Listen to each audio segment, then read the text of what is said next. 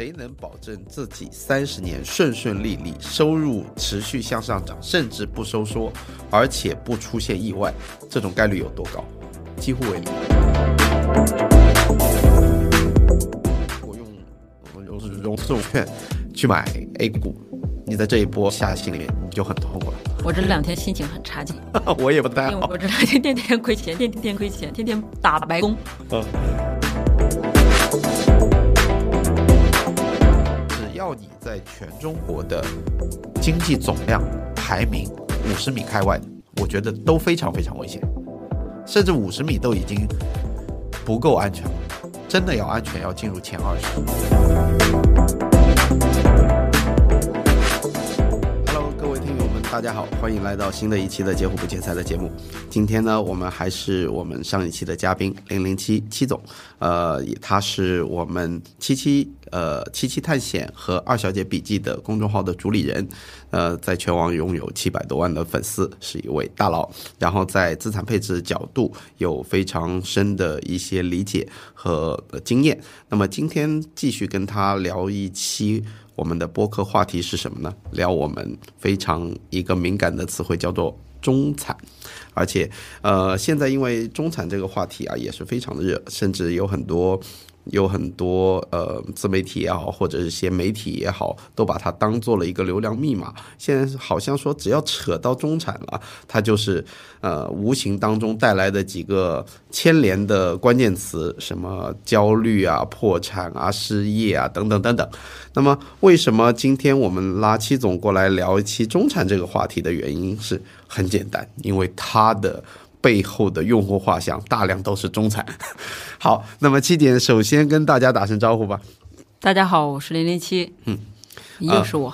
对，那个呃，我们之前在做播客的，就是前期规划的时候，嗯啊，七姐就给我了这个呃选题，说中产危机。那么我当然知道这这一个话题很具有争议性，呃，但是除了比如说从我们用户画像以外，本身拥有大量的中产的这个用户群，还有什么原因导致我们今天你想要聊聊这个话题？嗯，我们当时呃想到中产，一方面确实是因为我们的用户群体，呃。大部分都是以中产为主，嗯。第二呢，是以一些问到的一些问题，那我会认为这些问题呢，其实可能影响到的人群相对而言也比较高，嗯。呃，一方面呢是，嗯，我们的用户经常问的一些问题是跟房子相关，嗯。那么房子呢分成几种，第一种呢是他手里面有一定的一个资金，嗯，呃，他想问房子这个事情他是否还可以参与。啊，因为我们知道，虽然说房买房子呢，它有一个缺点，就是它会占用到你的一个现金流。这但这是对于现金流不太充足的一个用户群体。但如果说他现在现金流已经非常充足了，确实对于以前我一次性投房子，它是能够容纳掉我一个大部分的一个资金，并且它的一个收益情况还不错。嗯啊，第二类呢是我们也有一些用户群体呢，它可能是一些二三线城市，我们一般把它叫成小镇富豪。OK 啊。小镇富豪们呢有一个特点，第一是工作稳定，第二呢是当地的人脉关系还不错，非常强，非常强。哎，第三呢是多套房，哎，那么多套房又出现了一个问题，多套房，那么他们其实也想问，那我这多套房，哎，呃，我是否可以进行一个置换，或者说我是否要把它进行一个变现？嗯。那么现在变现是否是一个好的一个时机？嗯，未来是否还有更好的时机？嗯，这么几个。嗯，呃，还有一个涉及到的是大家涉及到的一些焦虑的一个原因。一般呢是呃问我们的，一般也涉及到的是一些投资啊等等这一些，啊还有是一些教育啊等等。那么其实尤其是教育跟投资是大家问的比较多的。那么教育呢，其实对于中产而言，它也是非常关心的一个话题。嗯，其实无论是中产还是普通用户，其实都会非常自在意自己家孩子的一个培养跟教育。那刚好这里面呢，也会跟大家后面我们会聊到教育的两个体系，这两个体系的不一样，所以才会导致中产他反而在教育上面会更焦虑。嗯嗯。OK，那么我们这一期的主题叫做中产危机。对，那刚刚听下来的，我们按照几个大类吧，几个几个要素关键字的话，嗯，你觉得真的进入危机了吗？首先是房子，那毫无疑问的，这我有发言权，绝对的危机。嗯 啊，其次，呃，投资理财，嗯，投资理财呢，目前来讲，你说它欣欣向荣，那就过了。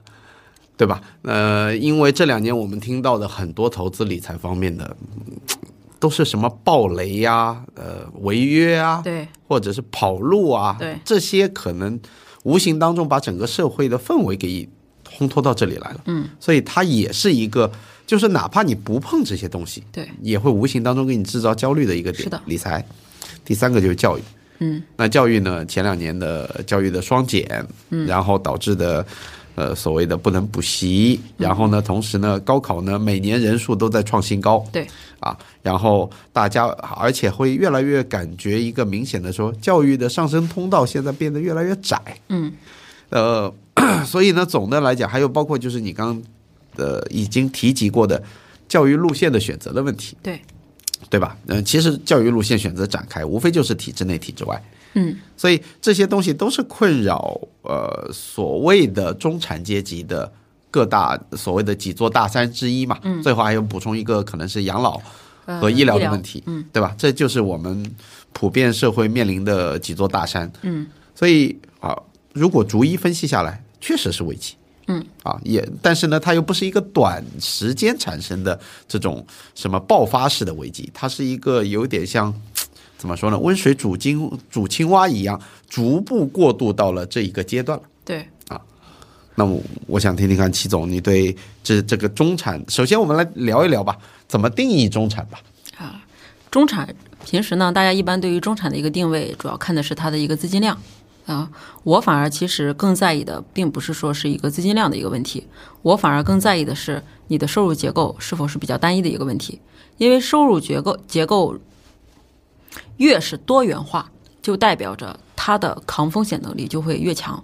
我有一块的一个收入丧失掉了，或者说收入来源丧失掉了，没关系，啊，我依然有其他的一个收入能够保证我依然维持我现在的一个生活品质。这不是说维让我活下去了，而是维持生活品质。其实中产更在意的 不是说活不活得下去的问题，而是说我的生活品质是否还能一如既往的维持住。嗯。我的阶层是否能够一如既往的维持住？嗯，那么我会认为，如果说是小中产的话，那么它其实跟普通的一些白领用户可能没有什么差别，无非叫小中产，收入结构极其单一，就靠工资。对，OK，我无非是一个收入结构非常呃收入水平非常高的呃白领用户而已。嗯，这个前缀还是要他是收入水平比较高。对，收入水平比较高。那收入水平还一般的话，还还是单一性，那就不叫中产了。这个可能就是呃白领上升吧。对对，这个是这个是这个是未来的中产，它只是当下不是中产。OK 啊，那么大中产呢？我们会认为就是除了你对吧，有车子有房子啊，那么你的收入水平比较高。有存款之外，最主要的一块是你的收入不仅仅依落依赖于是你的薪资收入，那么你你的薪，那么你可能有股权，有分红，嗯，或者说你有其他的一些生息类的资产代替了你的股权以及分红，来每年给你进行一个利润的分配。OK，对，这是我们对于大小中产的一个原因，所以我也认为啊，即使现在不是中产的用户。你也可以让自己处于你在你的那一个阶层或者说圈子里面，让自己成为那个圈子里面的大中产。那就是你想办法，除了提升你的收入水平之外，也要想一下你有没有其他方式拿到其他的一个呃股权呀、分红啊，或者说其他的收入来源。当然，这个兼职副业这个我们就不说了啊。嗯。其实现阶段，但凡是做兼职副业，没有那么好做的。嗯。啊。第一个就是我提升自己主业的一个收入，我在我公司里面的话语权越来越重，我有自己的团队来给我进行一个盈利，或者说我有自己的事业。第二个就是我能尽可能把我已经赚到的这些钱转变成一个生息资产，在我一旦没有办法赚钱的时候，我依然有比较好的一个收入，能够维持我现在的一个生活情况，或者说我现在的一个生活质量。OK，那么刚讲到的生息资产这个概念啊，我自己听下来我都觉得难度很高啊。嗯，首先第一个是我有没有拥有股权。那这种东西可能大部分的中产都没办法拥有，是的，对吧？那生息资产还有什么其他的呢？比如说房房产，生息资产很简单，能是我们就简单定义成能给我进行生息的，它就算生息资产。嗯，那存款，那存款么无非大家不喜欢存，其实你一提到生息资产，大家都知道存款、国债、存款，无非为什么不喜欢呢？无非就是因为它收益低嘛。对，降息之前，如果说我现在我跟你说，我银行存款一年给你十个点，他肯定觉得香得很。那存款也是，股票也是，然后基金等等，银行理财等等，这一些都是，这些都是生息资产。但是这里面你就要判断的是哪一种类别你要放的高一些，哪一种类别你可能要放的低一些。嗯，它是这个样子的。OK，嗯，这个就跟我们上一期聊的话题还是一样，就是说生息资产，呃，牵扯到了资产配置的问题，对那牵扯到的你的嗯什么时候要用这笔钱，然后用钱的目的是什么，等等等等。那么，呃，其实我我觉得有一个观点，我之前我忘了在哪里看到的，但是我觉得这个观点很好，我分享给各位听友，包括齐总。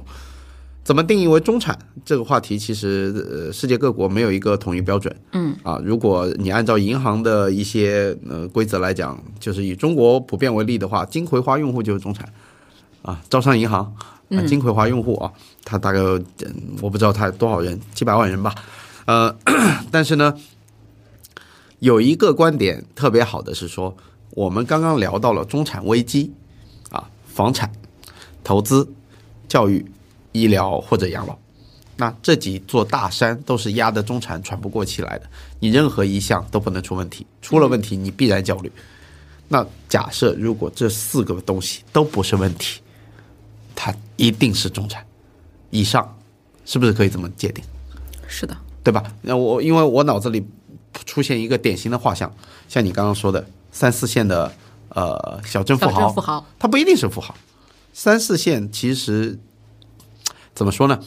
权位或者说身份更加显赫的，反而是一些小地方体制内的一些领导。对，这些人比富豪拥有的话语权更大。嗯，他们可能做到中层，做到一些中呃公务员的阶层，他不一定拥有，他甚至连金葵花，我觉得不一定啊。不一定有。啊，不一定有，也也许有，我不知道，但是他一定不面临那四项的问题，嗯，对吧？他的养老、医疗、教育，包括他的工资收入非常稳定，他也是单一的收入，也许有可能有其他的收入，我不知道，呃，自己家里有些副业什么的，但是他也能说他是中产，我觉得完全可以，因为他没有这方面的顾虑，嗯，是不是可以这么想？可以。其实我觉得现在有的时候 “中产”这个词有没有一种可能，它就是被设计出来？我感觉就是中产有的时候一提及都会跟消费陷阱对，绑定在一起是的，啊。呃，真正我们口中经常提及的中产，它是有一个典型的画像的啊，可能是说一二线城市，嗯，可能三四线的小镇富豪，他一般不会被归归为为中产，因为生活方式不一样，嗯。那么普遍的中产，呃如果以上海为例，典型的就是啊，那比如说现在非常流行的周末出去露个营啊，郊个游啊，然后一年两次国际旅行啊，或者国内旅行啊，然后就比如说嗯衣服要要健身啦，这种 lifestyle 的东西一定要有一套房呀。啊，对啊，房子一定要有一套，呃，汽车嘛一般是 BBA 起步啦，嗯，对吧？现在可能又是新能源的那个魏小李起步啦。等等啊，反正就就是有很多时代标签，但是这个是一个动态的，嗯。但是不管怎么说的话，我觉得中产摆脱不了一点的，就像你刚刚说的一样，他可能收入单一，也可能收入多元，但他不能没有收入。是的，啊，因为像我我我自己平常接触的客户很多，嗯，买房的高的低的都有，嗯，我就觉得是，如果以房产作为一个典型的例子的话，我基本可以划定中产的，在我心目当中什么样的人叫中产，就是房地产在你的家庭整体的资产比例如果超过七成以上，嗯，你大概率不无法叫自己富裕阶层，嗯，除非你是一个靠炒房发家致富的。拥有二，比如说像我们的那个水库论坛的欧神那样子，他就是靠买房来发家的，那另当别论。为什么呢？因为一旦你钱多到一定程度，你投入到房地产这个地方毕竟是有限的，嗯，对吧？三四线五呃四五线城市不限购，但是有钱的老板他不会傻到说我把身价 all in 在这些地方。嗯，一二线大部分的地方在前些年都是限购，你你就把中国全部买遍，你户口你你全家每个人都在不同的户口，你每个城市最多给你买两套，所以这是有上限的。当你的钱多到一定程度的话，你可能配置在每个城市里面的房产资源，不管你买顶级豪宅，占用不了你的全部身家。我们讲的是那种超高净值人群，嗯，对吧？所以呢，就就像现在的中国的普遍的呃，如果说老百姓的资产结构来讲的话，笼统来讲，百分之七十都在房子里面。对，那如果是这样的一个背景下面，那你说一旦房子发生风吹草动，它就直接影响它。最简单的例子，上海有很多早年投资房产的，比我们年长的那一代人，七零后、六零后，甚至五零后，他们很多退休的时候过得非常潇洒，在在一些高档的商场或者说餐厅里面过得很滋润的生活。原因是因为家里有两套房在收租，这个就是一个时代背景造就的。租金也给他提供了稳定的现金流。这就是身心资产啊。嗯，而且他收租的这些房子，在过往的三十年都取得超额收益。嗯，所以当然我完全心里没有负担，也没有忧虑，他们反而是过得很舒服的一个人。但是如果你把这一笔租金给他剥离掉，你让他吃老本，吃自己的存款，吃自己的退休金。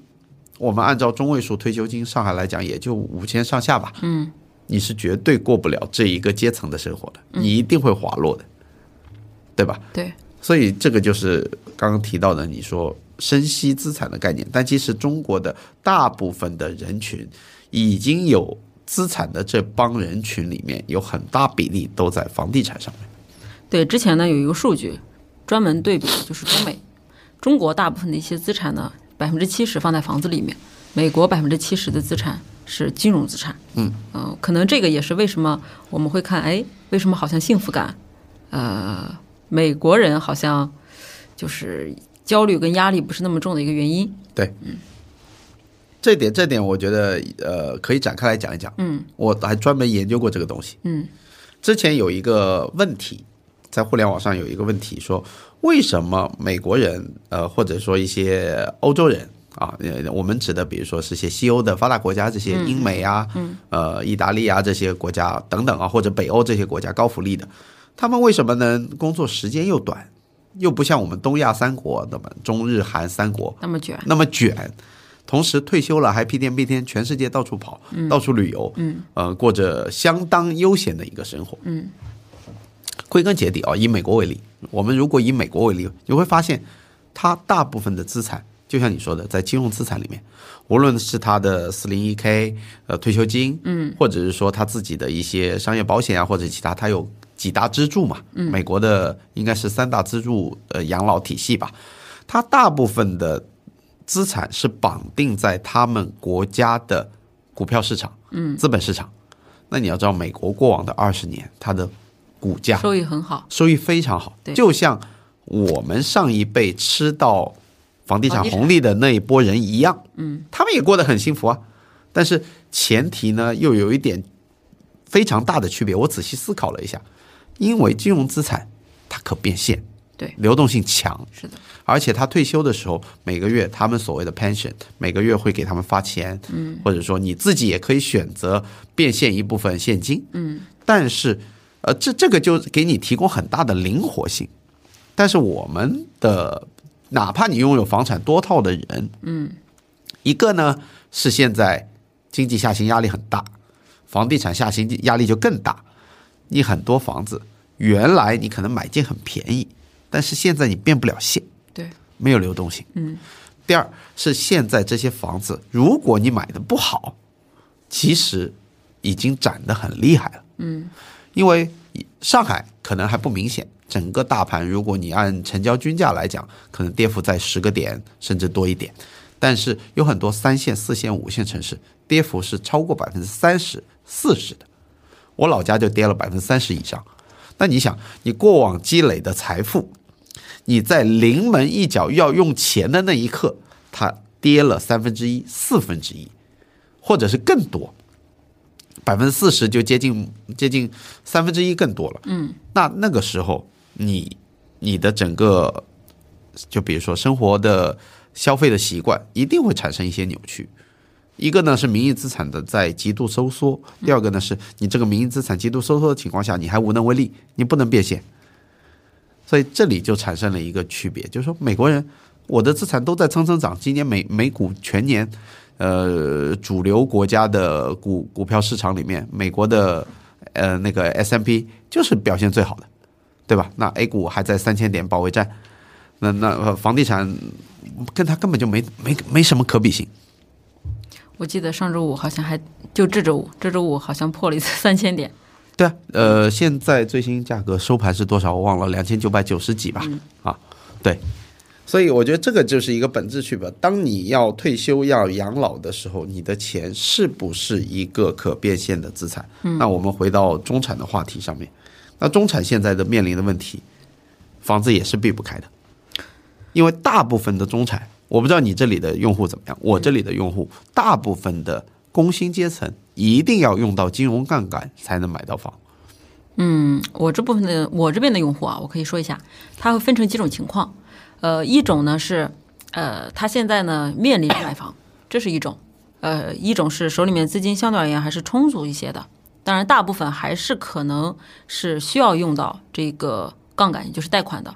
那么还有一部分用户呢，他其实对房子也非常焦虑，他的焦虑来源并不是说我买不买得起，我现在买划不划算，他的焦虑是在于我现在手里面已经有多套房子了，他的焦虑是来源于我是不是应该卖掉，而是不是应该现在买。对对，所以你会发现，其实焦虑来源于两块儿，对，一块儿是，哎，现在买划算吗？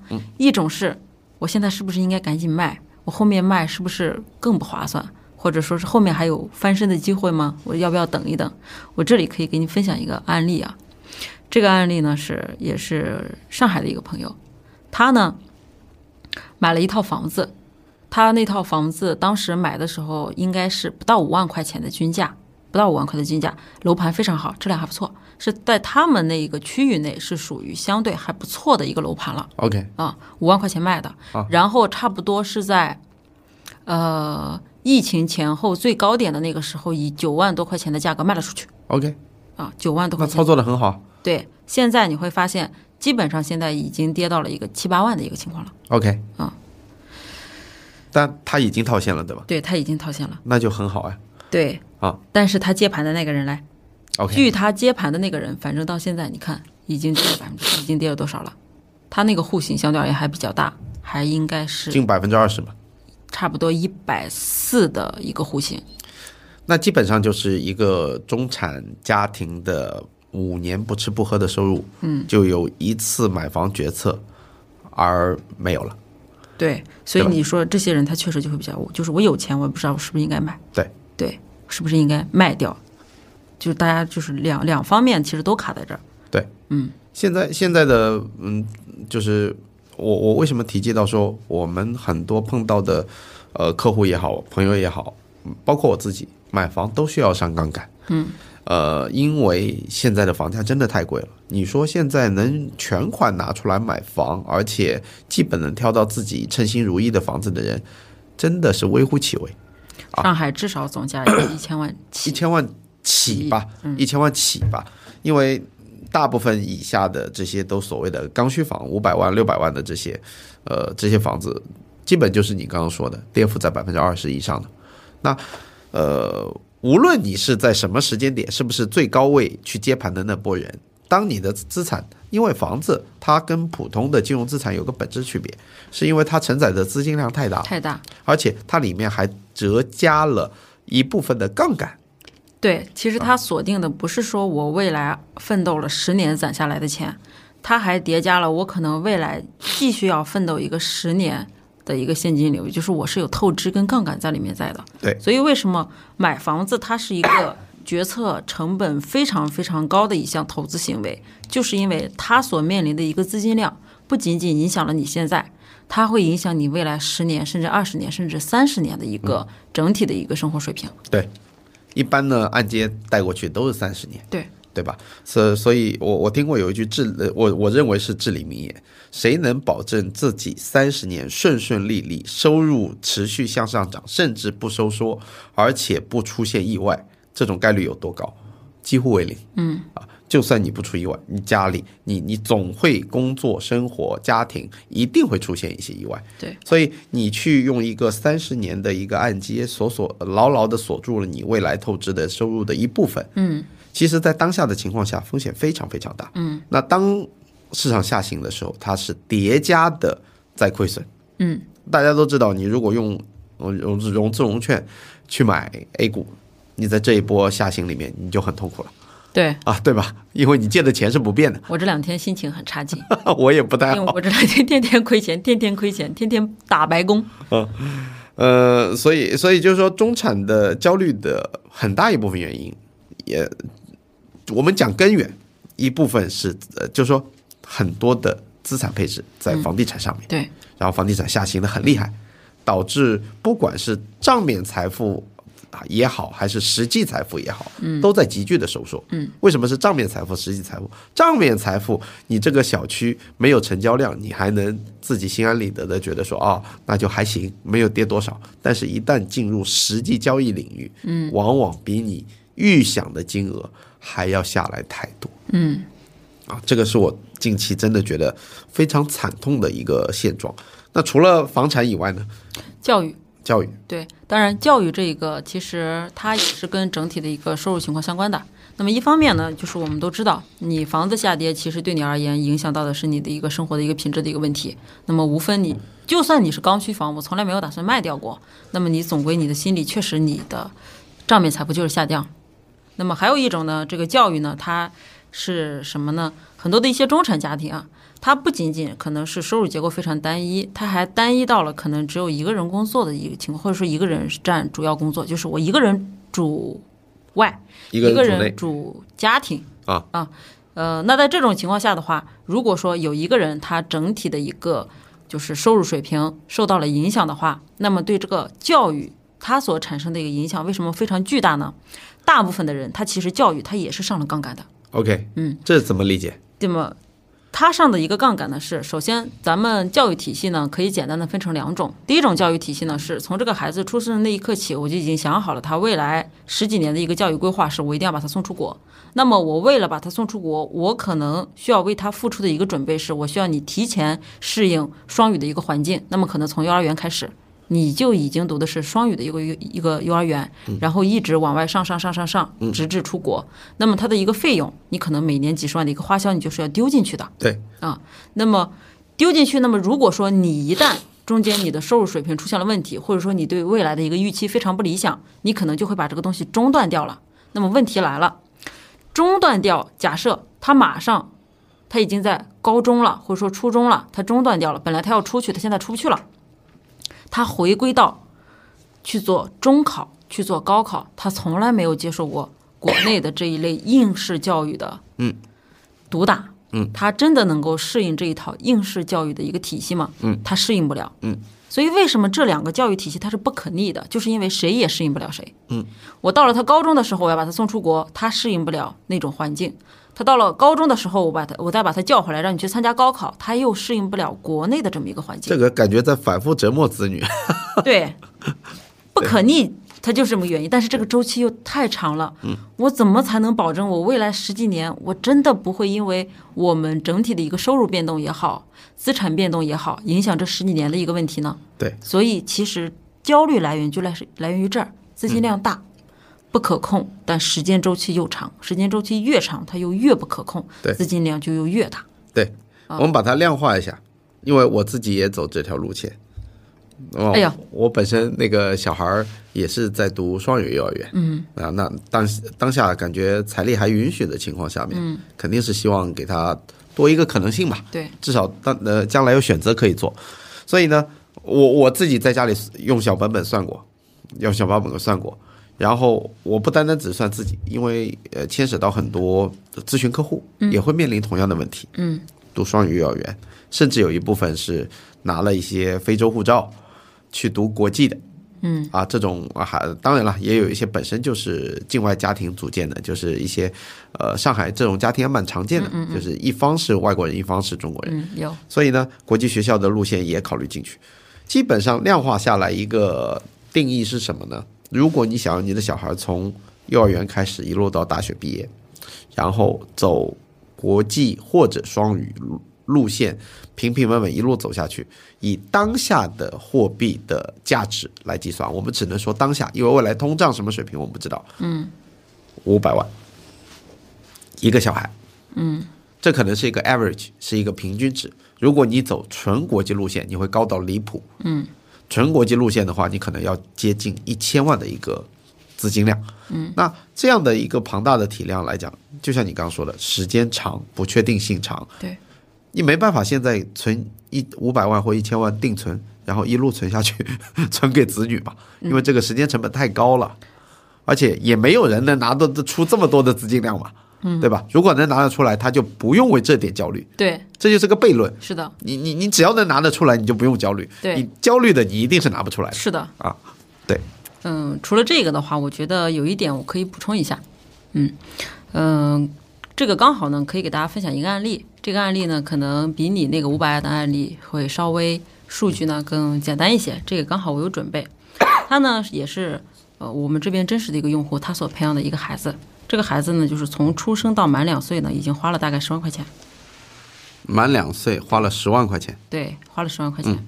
然后今后的吃吃穿用一吃穿住行，那么二十年预计是四十万。你会发现他已经计算的相当节省了。OK，那么在这种情况下呢，出国留学的成本你会发现直接飙升到了平均一百万的一个水平，你就会发现它基本上能够能压缩的情况下，阉割版的，就是这个双语的一个教育。嗯，那么在这种情况下，你会发现出国留学的成本基本上是一百万，研究生还要花费平均五十万 OK 最后这个的总花费是二百六十万。嗯，那么。这个是基于相当于是相对而言，可能有钱的那一部分用户而言，它降低了一下整体的一个配置标准。OK，那么这里面就会涉及到一个双减的一个问题。我们一直都说，其实双减是为了减负，但是你实际呃操作下来，你会发现其实双减并没有减负。那么首先啊，双减它就是教培行业，就是我不让你干了，对对吧？那么本身呢，教培行业，因为我在互联网上面去做教培行业，我覆盖面积比较广，哎，我一个老师，我可能可以教到一百个人、五十个人。对那么大家以众筹的形式请到了一位名师，那么自然他的花费成本相对而言就会低一点。均摊了，对，但是，一旦这个事情不让你做了，难道有钱人家的小孩子原本人家该做的辅导班、该上的一些兴趣班，人家就不上，人家还是会上。对对成本变高了。对，无非是我请的就是家庭教师嘛。对但是对于另外那一些原本其实对于这一块支出已经不太能可可能实现的这部分人，你就会发现，他其实为了他能够达到这么一个辅导的一个水平，他不得不去掏这笔钱，其实反而他会加重你一个教育的一个支出，嗯，就影响到的是这部分用户。对对，所以教育的一个焦虑呢，嗯，我觉得可能无论是大中产还是小中产，焦虑都在这儿。当然，这里面涉及到的是我们一个教育的一个焦虑来源，但是除了教育的一个焦虑来源，其实还有比较多，因为我们其实有总结过，呃，中产的危机其实来源于两类，第一是主观原因，第二是客观原因。客观原因就是房子啊、经济呀、等等这一些，或者说那个疾病啊，因为疾病也是不可控的嘛，等等这一些。那么第二类呢，可能是一些主观上面的一些原因。主观原因就是由于自己个人可能的准备的不太充分所导致的。那么第一个呢是一个投后破产，第二投后破产是一，个投资破产。对老后破产。OK，对，为什么投后破产？我会觉得这个事情，我觉得大家应该是深有感触。中国大部分的一些富豪数据掌握在谁的手里面呢？嗯，一部分是掌握在私行的手里面嘛，比如说金葵花，嗯，尊贵的金葵花用户。四行用户吧，啊，私行用户，啊，更高一点。嗯，对，比如说第一个就是私行，第二个呢是，呃，第三方的一些。财富公司，嗯。嗯，但是财富公司大部分的一些产品都是以一些私募产品为主，因为私募产品本身它的门槛比较高，一百万起嘛，嗯。但是最近的一些财富公司的一些暴雷，你就会发现，其实精准报在了哪些人身上？精准就报在了这些，呃，中产家庭的一些身上。嗯，OK，嗯，所以这个就是一个投后破产的这么一个问题，就是原本我是为了让你给我带来这五个点的一个收益，七个点的一个收益，结果你咔嚓给我爆掉了一千万。所以这个其实你会发现，你无论在哪个平台上面去搜，你会发你会搜到很多很多类似这样子的一些案例，嗯啊、非常多。那么还有一个是一个老后破产的一个问题，老后破产它其实指的是什么呢？它其实指的是两块儿，第一块呢是就是父母老后对我们造成的一个破产的一个问题。那么无非呢就是一个父母的一个健康问题，这个其实最大的一个大大头的开支已经不在这个父母的养老问题上了，主要就是在于他们的一个健康情况上。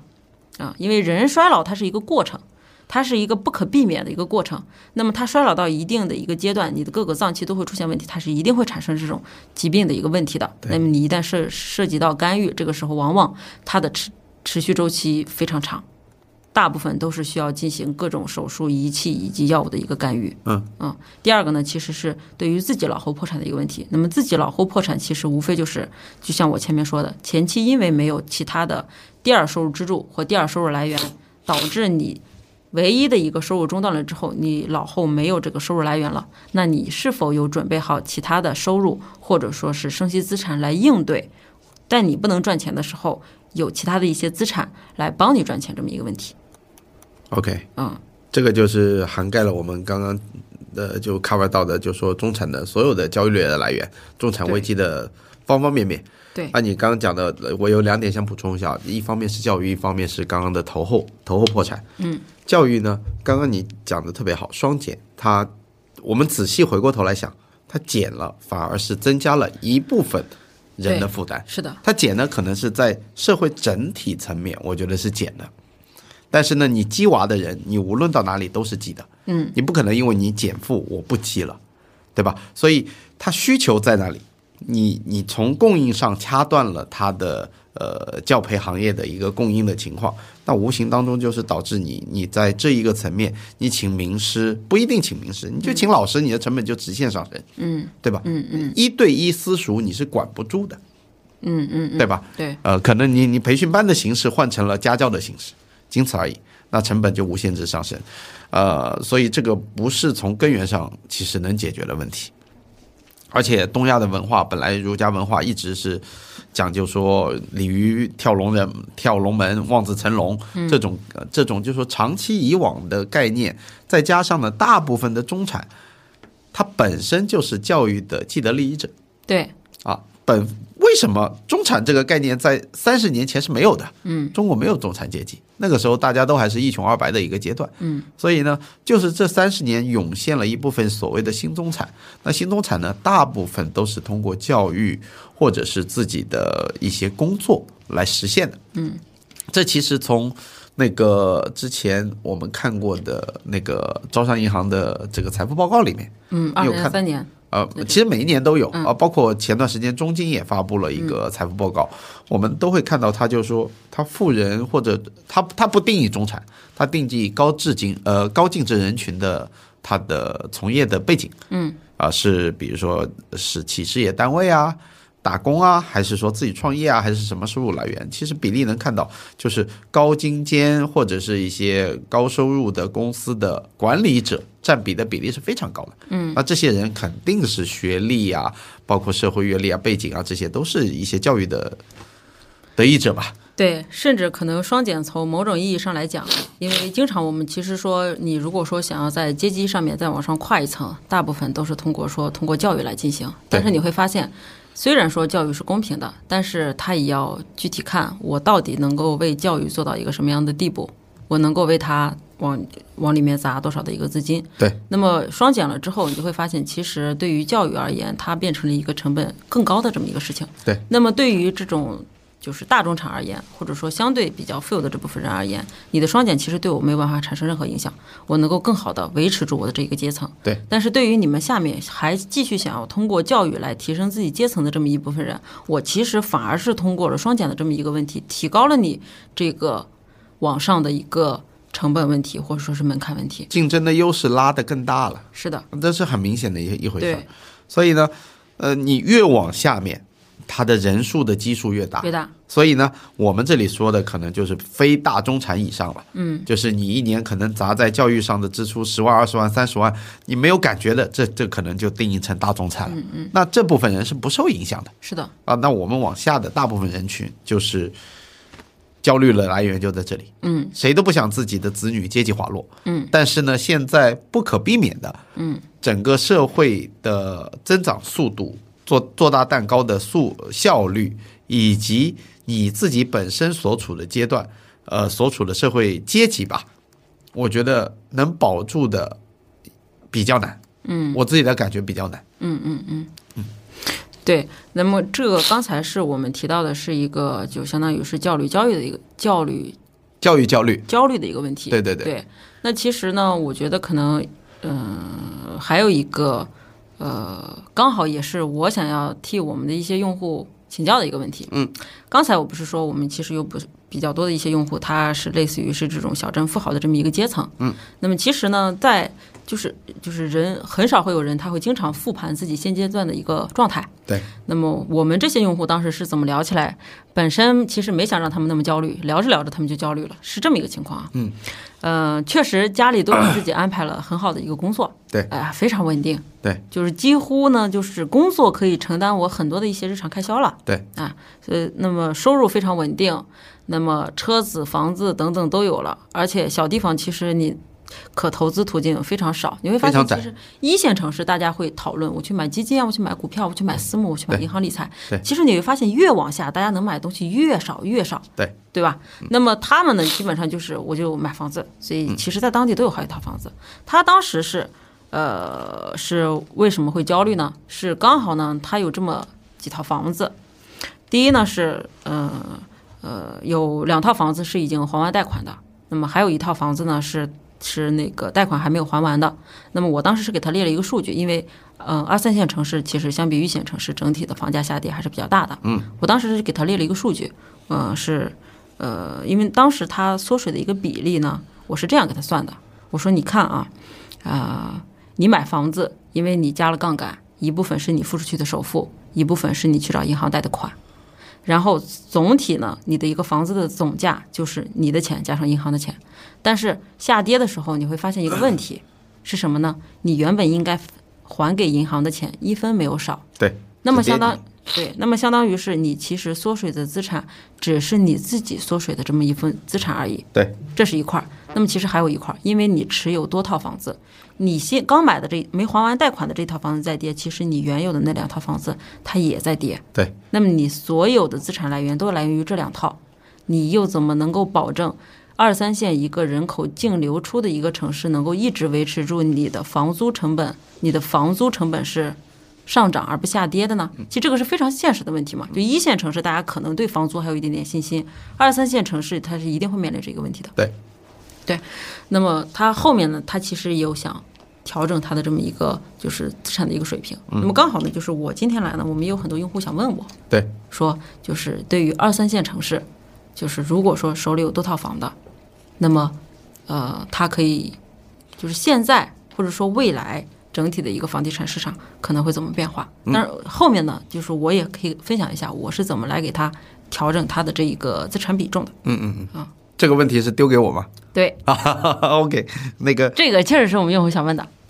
我觉得，呃，二应该说撇掉二线城市，嗯，三线城市及以下下跌已经形成了一个共识，而且三线城市的，呃，你刚刚讲的非常好，就是人口就是跟房地产高度绑定的一个行业，嗯，啊，真的没有办法，因为呃，过往过去这么长的时间，我们房地产能取得一个长足的稳步的上涨，原因无非就在于我们的总人口一一直在上升，嗯，总人口上升，到了适婚年龄要结婚的上升，对房子的需求是一直在增加，嗯，这是第一点。第二点呢，是我们从应该说改革开放前八十年代人均住房全国，如果我没记错的话，应该是七平米，现在已经上升到了人均住房面积四十五平米以上，那这个翻了五倍，呃呃不对，翻了翻了六点五倍。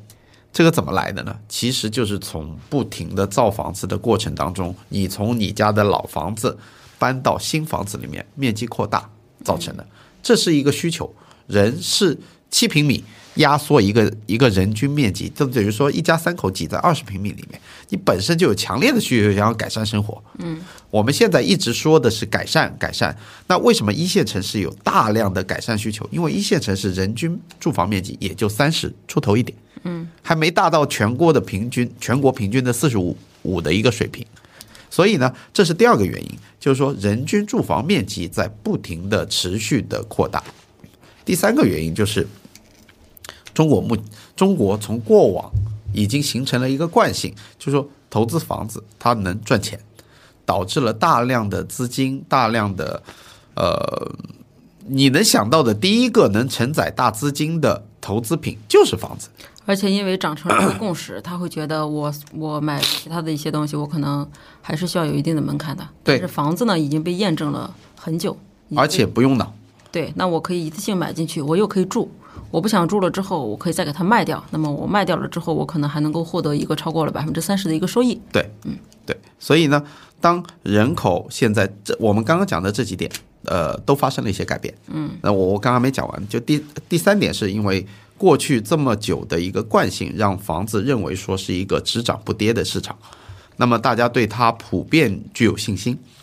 第四点，我觉得是最最最最关键的，跟第一点的人口这个因素一样的关键重要的点在于说，中国的杠杆率已经跟我们房地产市场刚开始起步的九八年翻天覆地的改变，就是人均杠杆率都不一样。嗯，那个时候九八年的时候，应该说百分之九十九的人是没有负债的，那个时候没有房屋按揭一说的，对吗？你想要借钱，你最多找亲戚亲朋好友借钱去买套房，但是你没有找银行借钱这么一说，就没有这样的机制。但是到了现在，人人买房几乎都要用向银行借钱。那么到现阶段的感觉是，经济下行，收入不确定性。你也说了，房价下跌的时候，欠银行的钱不变，只会跌你的钱。对，所以到了这个阶段，你明显能感觉到，就是说大家借不动钱了。嗯，那如果你以一个资产它作为涨价的逻辑的话，A 股也好，美股也好，它比特币也好，房产也好，如果没有持续进入的增量资金，嗯，你凭什么能上涨？对，其实 A 股现在一直大家都在，就是你会发现 A 股持续涨不起来，甚至它已经在低位已经震荡了很久，但一直涨不起来。最主要的原因就是所有的资金全都是存量都在跑，存量资金在卷，卷来卷去。我只要有一个吸血的板块起来，你会你会为什为什么发现 A 股现在整体的不确定性这么强？我只要有一个板块起来，它就会把其他所有的板块的血全部吸进去没，错就会导致其他板块又开始跌。没错，所以为什么现在是轮动？因为现在的资金量可能只能轮动的起来，它去支撑一个板块对，啊。我们经常说的血库，不银行，对吧？最大的血库就是为什么银行就已经那么低了，为什么迟迟起不来？因为只要有一个板块跌，银行的血就会被吸走。对，这个可能也是去年债券市场下跌，其实最主要的一个原因，其实也是因为这个样子，因为你就是那个时候大家其实还是有一个经济复苏的一个预期，对，大家会觉得经济复苏的一个预期下，那我就我买债我还是买股呢？我肯定是买股嘛，嗯，那么在这种情况下，我股票起来了之后，我是一定会把其他一些资产类型的一些资金量转换一下，吸过去，那么到那么我把债券那边一吸，哎，它的价格跌了，那么呃，银行跟机构呢，那么往往年底也会产生这种就是抛出，呃，因为他们可能有这个现金流的一个压力，那么呃又发生了一次下跌，然后可能抢跑又发生了一些踩踏事件，踩踏事件，对，所以这个可能也是去年为什么债券市场大跌的一个原因。对，无非就是因为整个行业所有的行业大部分全都是存量资金在那里卷来卷去，没有任何的资量金资金可以进来。甚至现在是一个减量市场。嗯，A 股大跌就是几十万的外资撤资就能把你拉出一根大阴线。嗯，那我们讲回到房子，其实是一样的。你现在一老百姓本身意愿带不动钱，嗯，因为经济不好，嗯，收入不好，嗯。第二呢，是现在的造的库存其实远远已经过量了。对，造出来的，嗯像我们二零二一年这个数字啊，我的我我没有记得很清楚，大概是十七万亿平方米，十七万亿，就新造的商品房。嗯，但今年目前到三季度为止，我们整个全国卖掉的商品房大约在八万亿左右，基本上已经是腰斩，就是没有那么多的需求。然后从二二年开始回撤，二二年应该是卖了十万出头一点，嗯，十万出头一点，下跌幅度超过百分之三十几，呃，是接近四十吧。所以这个到了这个阶段，你已经面，我已经把你要回答你们粉丝的问题已经全部回答了，嗯，所有的因素都告诉你一点，就是没有需求了。那你供应现在还在高位回落的一个阶段，那会怎么样？一定会下行。嗯，一定会下行，只是说房地产影响的方方面面实在是太多太多了。我昨天一起出去旅，呃，就是短途旅行的一个家庭，我们去露营，嗯，其中一位朋友他是做规划设计和那个建筑设计这一块工作的，嗯，我们就聊到工作话题，我就问他说怎么样？哦，这两年很不好，接到的单子，整个设计院接到的单子越来越少，原因很简单。房地产不行了，嗯，那它会影响到连设计院的影响，还不包括直接影响的那些建材啊、水泥啊、钢呃钢筋啊，包括家电啊，方方面面。所以整个被房地产带下来的产业 GDP，真的就是像我们呃很多财经看到的数据一样，它占我们整体的比重超过百分之二十五，太大了。那么百分之二十五的收缩，这其实。真的可能会发生一些系统性风险。那当系统性风险来临的时候，无论哪个国家，我们发生发生系统性风险的时候，一定是救大而就呃不能说救大而不能倒，但是一定恒大也倒了，对吧？但是一定是救一些核心区域。比如说，如果真的发生危机的时候，北上广深一定是最后的阵地。嗯嗯。但一定被抛弃的地方，一定是你没听过的小县城。嗯。四线、五线的地方。只要你在全中国的经济总量排名五十米开外的，我觉得都非常非常危险，甚至五十米都已经不够安全了。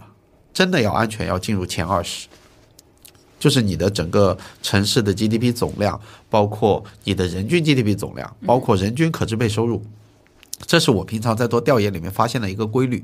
每个房价，呃，每个城市的房价的水平，真的就跟当地的人均可支配收入高度正相关。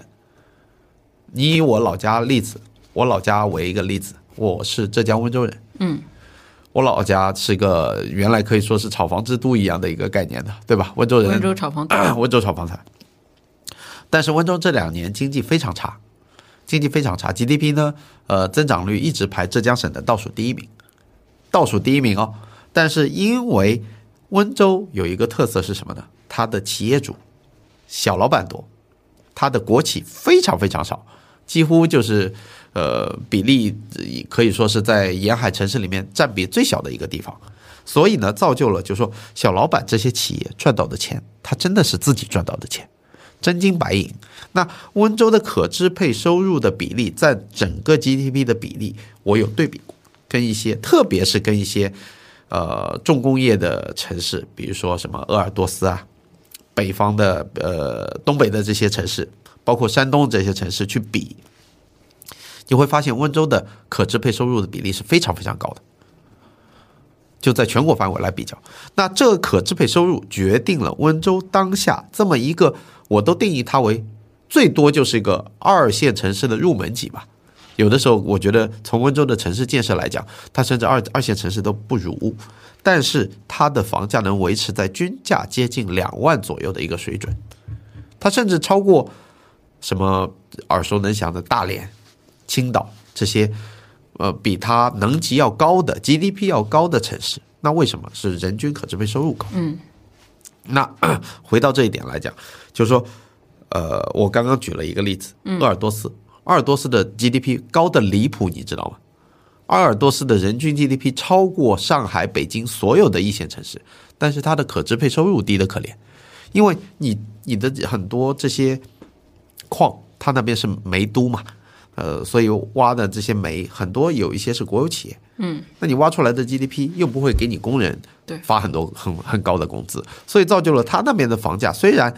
也很有钱啊，也有很多那个煤老板，但是它整体的房价水平啊、消费水平啊，就跟沿海这些城市差距很大。嗯，东北就更不用说了，国企赚很多钱，但是国企给你员工，你的天花板就摆在那儿。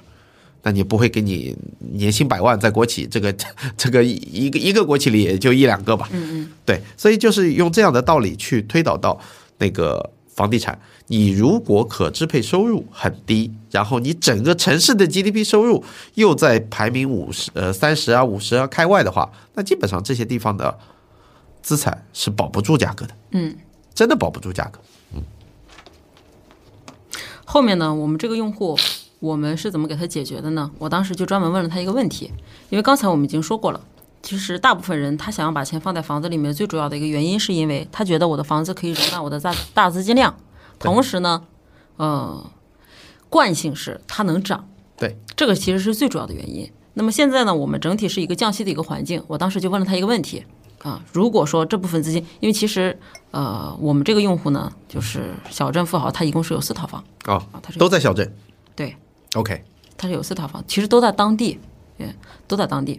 呃，我当时呢就专门问过他，就是如果说在现在降息的这么一个环境下，如果说我给你配置的一个资产，它能够让你保证，它能够逆经济下行的一个趋势，整个经济是下行的。但是我能够让你随着时间的增长，它是一个上行的。我能够让你拿到一个三个点、四个点、五个点、六个点的一个收益，并且最后能够让你维持住六个点的收益，维持至至终身。嗯，终身你愿意不愿意？嗯，他说愿意，肯定愿意啊，对吧？那肯定他愿意肯定愿意嘛。啊。所以后面我们是相当于是给他做了这么一个类增额的这么一个产品啊啊，然后给他选了一下，然后最后呢，他会发现，呃，其实以前是因为房子能涨，他已经确定了这个东西能涨，所以他们平时也不会，其实二三线的城市很少去关注其他的一些投资的一些资产。嗯，最后呢，他就选了这么一个方案。那么为什么提到这么一个方案呢？就是他最后其实说白了还是落地到保险，就是我基本上给大家讲案例，最后落地到保险，落的我都不好意思了。对，为什么呢？为什么啊？一方面呢是国内保险行业确实口碑它不好，对，哎，第二个呢是，呃，只要是资金量大的，并且中间有一定时间周期的，你又是希望它能够保本有无风险，它能够给你保本，并且能够给你带来一个长期收益还不错的，你最后发现你落完落地，只是资金量大这一块儿。可能保险就已经占了很多种了这还不含其他的一些功能性的一些需求。比如说它可能是隔代投保啊，或者说是它是为了做婚前婚后资产的一个隔离呀、或者说它是为了做一个债务的一个隔离啊，等等，或者说它是指定传承等等这些问题，那么保险就已经占据了很多的一个就是比重了。对所以你会发现，大部分的一案例做完了之后，基本上都会落地到保险上。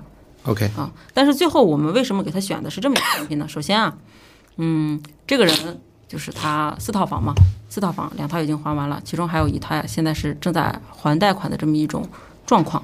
那么我们是希望他能够把他那两套房子能够置换出去，置换出去成为现金之后。那么，相当于你手里面流拿的就是流动性的一些现金了。对。那你的现金就是要找一个地方去放。对。那么最后呢，我们把它放到了一个，他们两口子一共是三十多岁，不到四十岁，放到了一个类增额的产品里面去。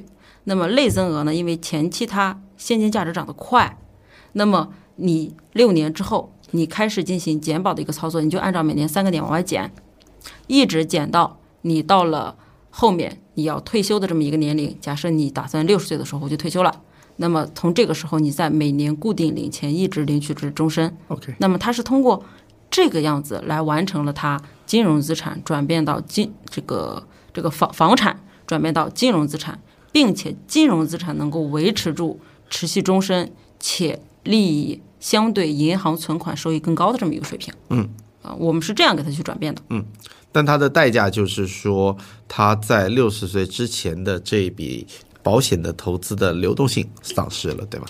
它的流动性是有的，它每年可以相当于是以三个点的利息拿到它的收益。OK，每年派发对，这是一种啊。第二呢是，如果说他真的中间不想要了，我们之前专门做过一个对比的一个研究，对比的就是金融资产跟这个房地产。那么假设我把一份保单类比成它是一个金融房产，是这么一个概念，金融房产这么一个概念，那么是怎么类比呢？首先，它的一个好处，你刚才说了一个流动性的一个问题，对不对？那么房地产一般大家觉得它风险比较高，也是因为流动性的一个问题。但是这个如果说你把它置换成保单的话，因为它有现金价值，我每年我往外减，减其中的百分之二十也可以，我全部把它拿出来也可以。那我我变现的这个过程，我是否像这个房产一样，我需要挂牌交易等等，或者说是我一些手续啊、税费啊，它是不需要的。OK，我可以今天直接提交，我要把它变现，下一个工作日它就已经到账了。OK，可以有赎回机制。对，它就这么简单。嗯，那么还有一种呢是什么？假设你看啊，像我刚才的这个朋友呢，我这个用户他有四套房，那么这里面就出现一个问题：假设我只有一套房，假设我只有一套房，嗯，我能只卖一个卫生间，留着我的卧室吗？不可以。不可以。嗯，但如果说我其实其实这里不仅仅特指是保单，你其他类的一些资产，它其实一样的。我并不是说总价是五百万，我必须五百万全部把它变成现金。对，房子是总价五百万，我必须五百万全全变成五百万。嗯，但是如果说是保单的话，我只变出来一百万，可不可以呢？也可以。那么这个其实就跟我们买，就就算我们买银行理财也是一样子的，我不一定要全部赎回，嗯，我可以部分赎回。对，那么部分赎回其实它也是部分流动性的一个问题。对，对，那这个呃，这个也是我们在跟，就是我们很多房产比较多的一些用户，就是我们会侧重给他去考量的一个问题是：第一，呃，你整体流动性的一个问题，就是你的变现难度，流动性是一定要考虑到变现难度的。第二，才要你要考虑的是，它现在整体处于一个什么样的阶阶段？因为大部分呢，就是如果说大家有投资过股票的话，你会发现，当一个就是一个一一只股票，它在处于一个急速下跌的一个情况下，你挂盘卖是卖不出去的。对，因为这个时候大家已经挤兑了，你卖是卖不出去的。对。但是如果说是房子，它会不会出现这种问题呢？比如说我某一个地方出现了一种抛售，那可能你这个时候挂牌你也卖不出去。对。但是保单或者说其他的一类的这些资产，尤其是保单，它就会出现这种问题。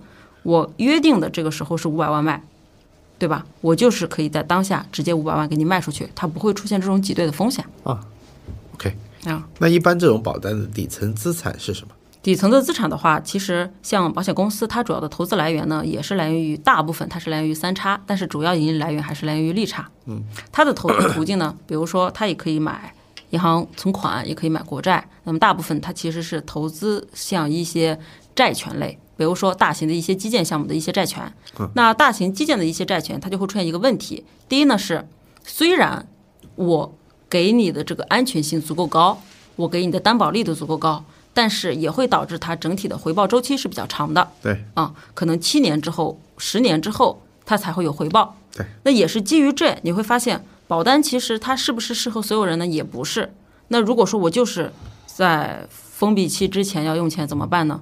那么保险公司它为了防止它自己不会出现这种流动性风险，它就要把这个产品给你设计的，你七年之内不要给我发生赎回。对，它通过什么样的形式让你七年之内不要发生赎回呢？我让你七年之前赎回，你就是亏本的。你一共买了五百万，你七年之前赎回，你可能只能赎回来个三百万。对，你会不会赎回？你不会赎回，你只会去想其他的一些办法。啊，它是它是通过这种形式来限制住它的一个流动性问题。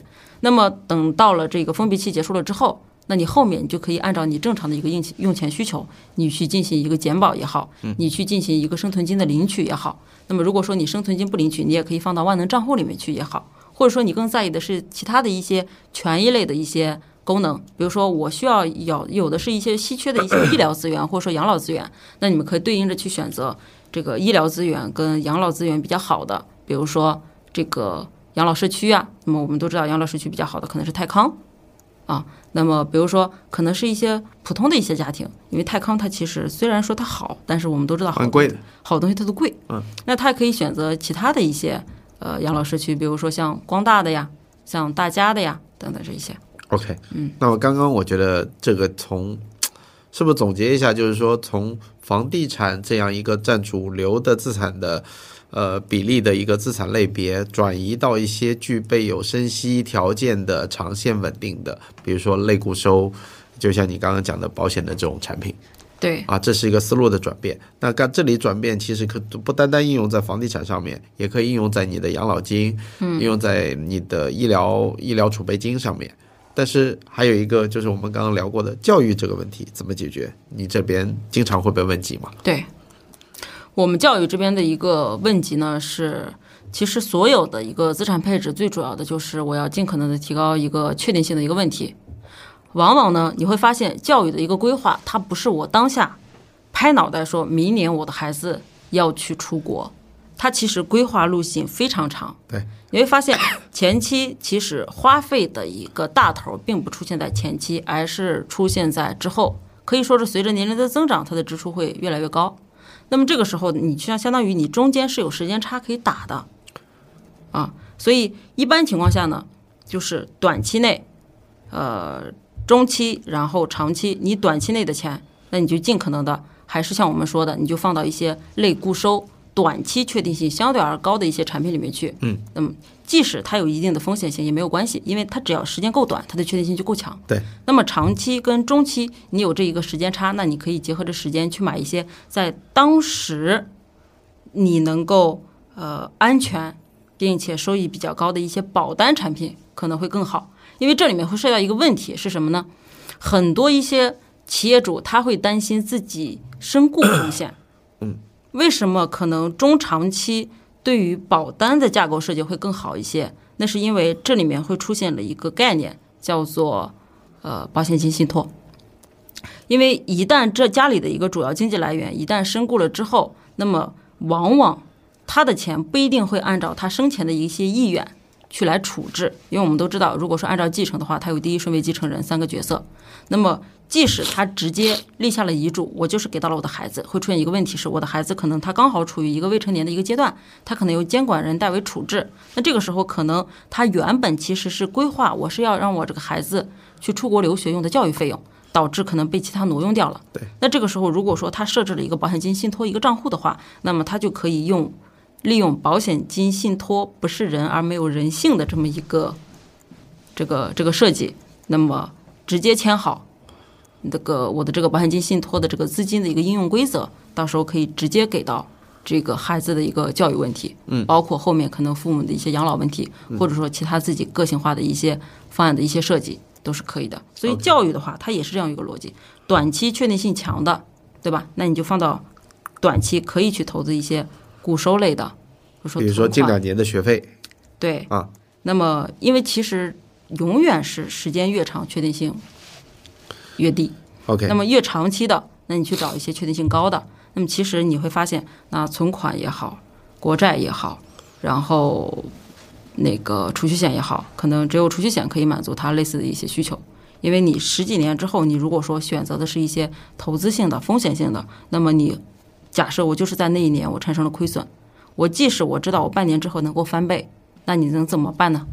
我必须要折现呀。对，好，那就是这么一个问题。对，你又不不可能跟学费，呃，就跟学校商量说，我学费明年再付嘛。那凭什么呢？对呀，所以这这点这点确实是，就是说，对于这种刚性支出的话，越早做规划，越早确定好它的支付周期，就像你说的储蓄险。对。这种规划性的东西，其实因为往往这种确定性的东西，你可以提前算好的。对，有的时候你会发现，呃，一个三十岁的人，如果说他开始准备他六十岁的养老生活，跟一个五十岁的人他去准备他六十岁的一个养老生活，他完全付出的成本也不一样。可能你三十岁的时候，你想要达到你的一个诉求，你只需要在三十岁的时候付出一个两百万的一个资金就够了。但是如果说你在五十岁的时候再去做，可以可能同样的一个效果，你可能需要付出的是一个三百万或者说四百万的这是为什么？因为久期不够长，所以它的复利的问题。所以它的复利的关系，对吧？对，OK。嗯，我觉得总体来讲，就是我们中产面临的大部分的焦虑或者会产生风险的地方，其实刚刚像齐总都有他的所谓的工具可以对冲。嗯，那么我们其实这一集的目的最大的也在于说普及这些概念，嗯，让有一个提早规划的概念深植入大家的心中，因为。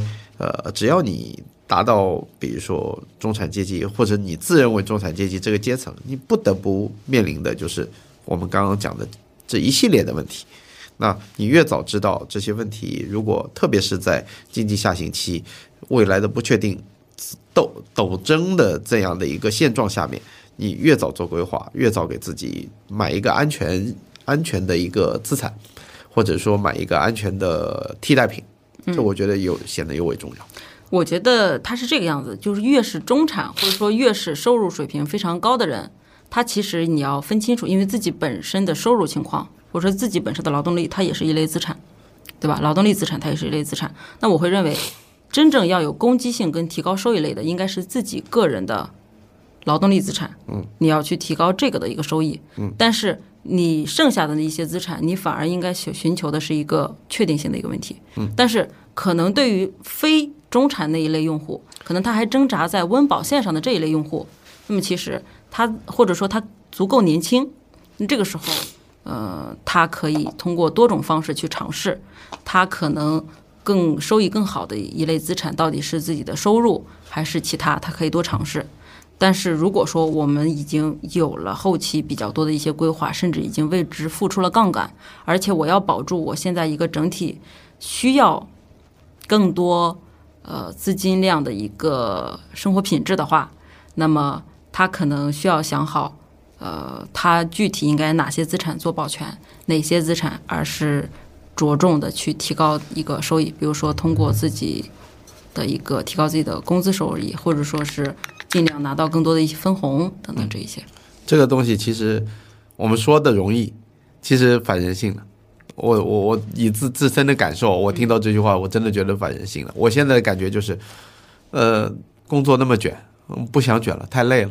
我想要自己的攻击性的收益 来自于我们的资产那一那一趴，而不是我们自己的人力人力资产呃人力资本的这一趴。